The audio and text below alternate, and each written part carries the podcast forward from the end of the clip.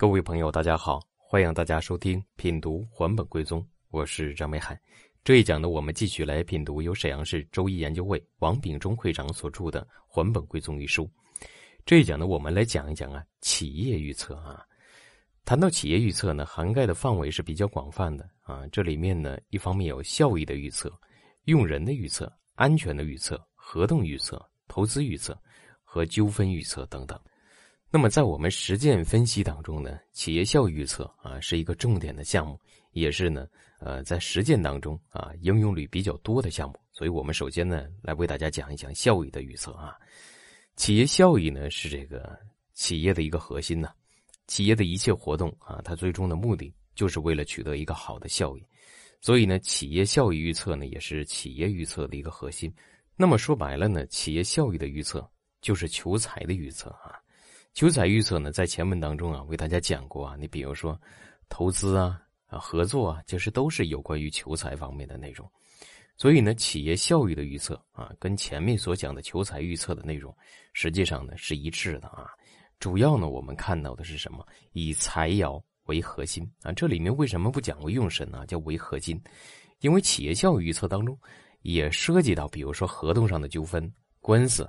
还有合作者等等出现一系列的问题，但是我们首先要抓一个重点，就是以财为重点啊，因为呢，呃，对方可能在问的时候啊，他并不了解其中可能会产生一些什么样其他的问题，那么对方可能往往默认这个企业是没问题的啊，在没问题的基础上，他想了解财的情况如何啊，也就是效益本身的情况如何，所以我们呢自然是以财为中心，但是不排除这里面呢会出现，比如说官司啊。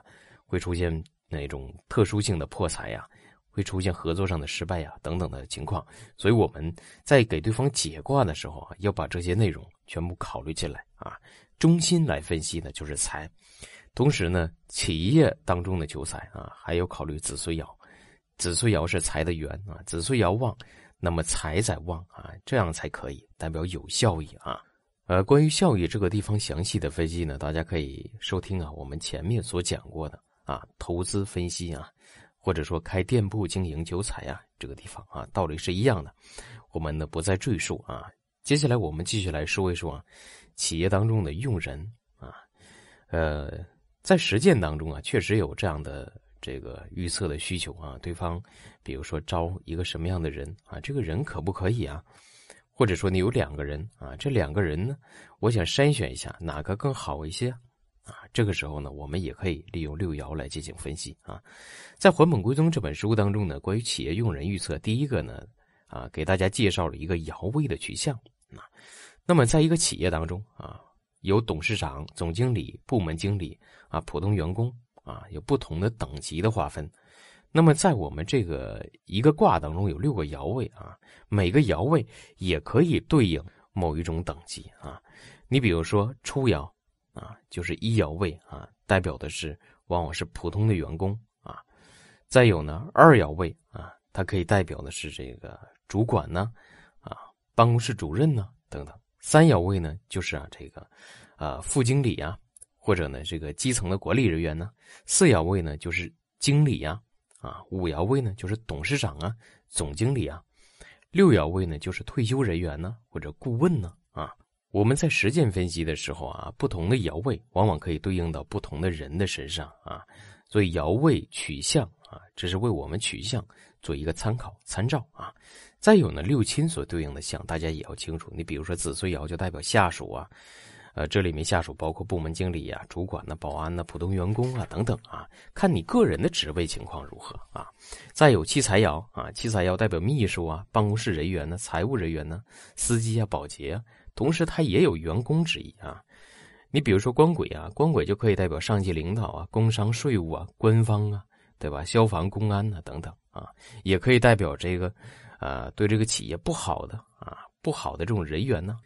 以兄弟爻代表单位的人员呢，或者阻碍企业效益的这种因素啊。那父母爻呢，可以代表啊，这个离退休的职工啊。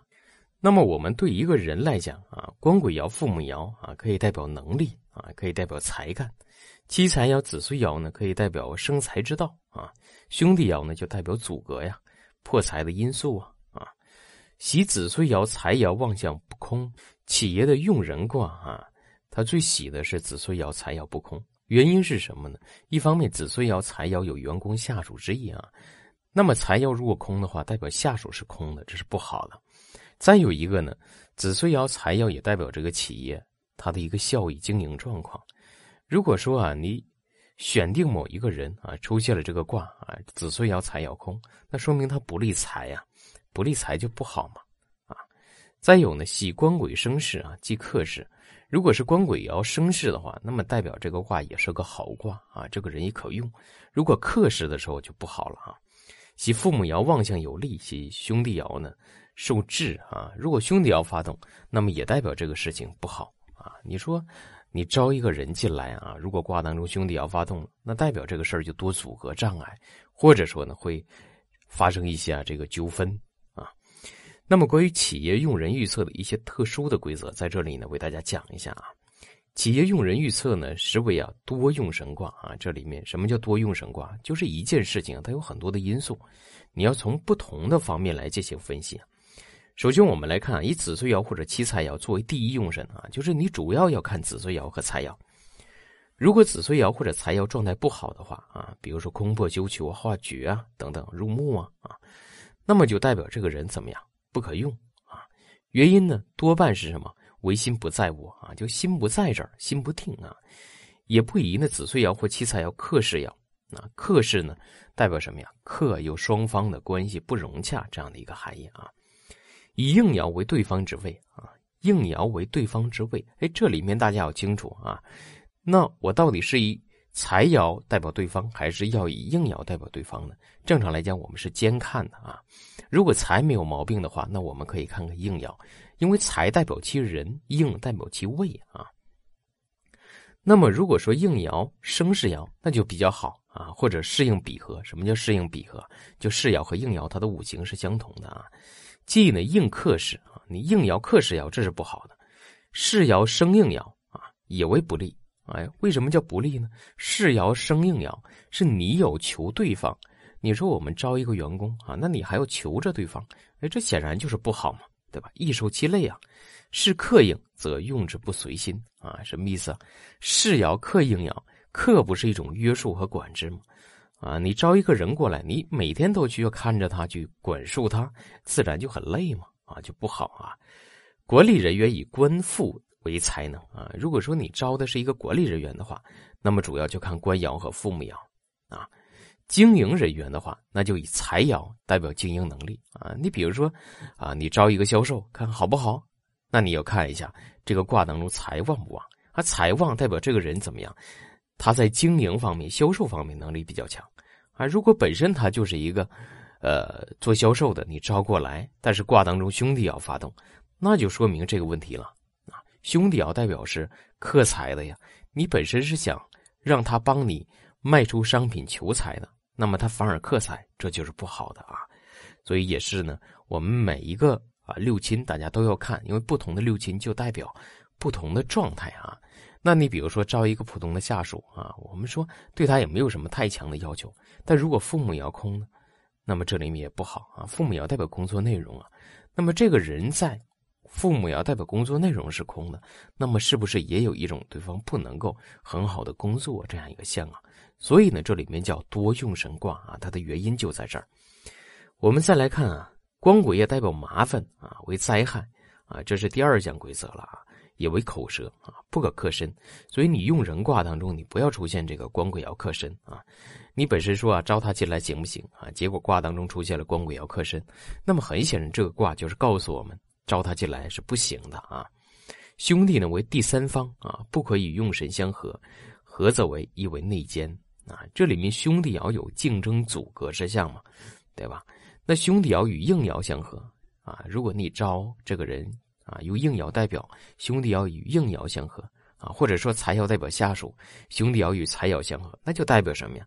代表对方就有这种兄弟啊这样的相，有阻隔这样的相，那就不好了。啊，有内奸什么意思？